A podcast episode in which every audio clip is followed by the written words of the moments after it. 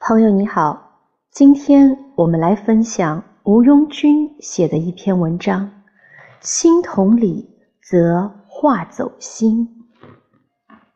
在一个心理学的讲座上，主讲赵老师讲了自己的一个亲身经历。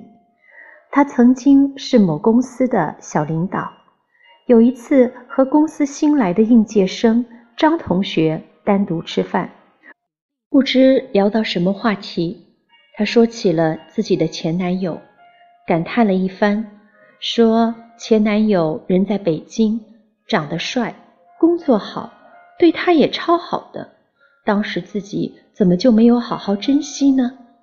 然后张同学是这样回答的：“嗯，他是挺好的。”此言一出，他一脸尴尬，半天也找不到新话题。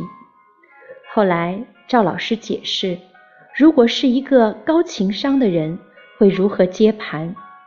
首先，当赵老师说出这番经历的时候，听的人应该先考虑他说这句话的情感是难过、是惋惜，还是单纯的炫耀一下。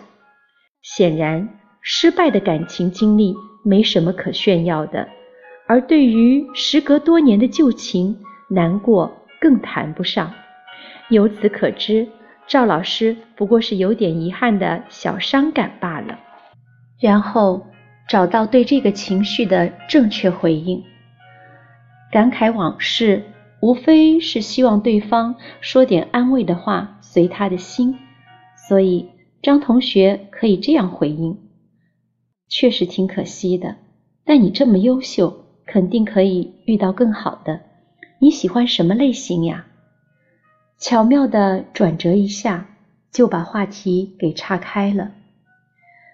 把天聊死，最重要的就是没有充分读懂说者情绪中的真实内容，图一时嘴快，伤人于无形。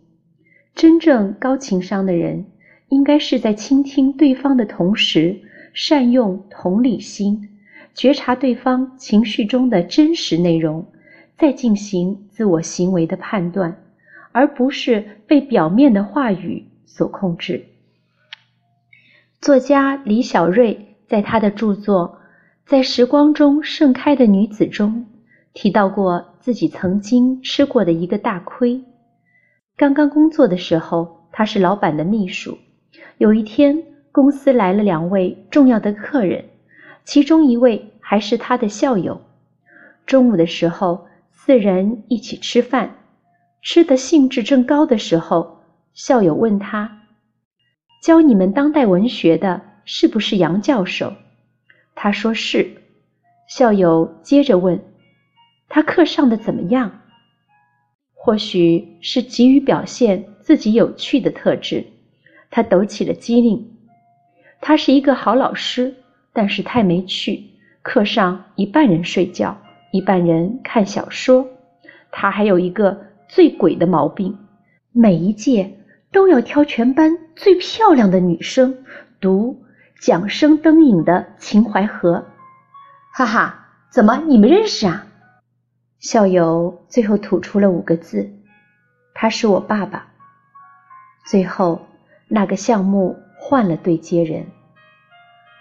职场上，急于抖包袱的人最容易在不经意间把天聊死，因为浅表交往很难判断对面的人有着怎样的人际关系，爱憎喜恶。真正情商高的人，聊天的时候并不是为了表达自我、显示自己的聪明、睿智、博学，而是运用同理心，体察对方的内心。和对方形成语言和心理的良性互动。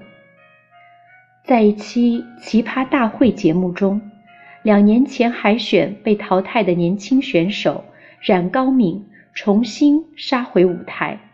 也许是因为高度紧张，整个过程冉高敏的表现都显得慌乱、又浮夸。由于用力过猛，一位嘉宾评委忍无可忍地打断了他，现场的气氛一度陷入了僵局。这时，主持人何炅登场了。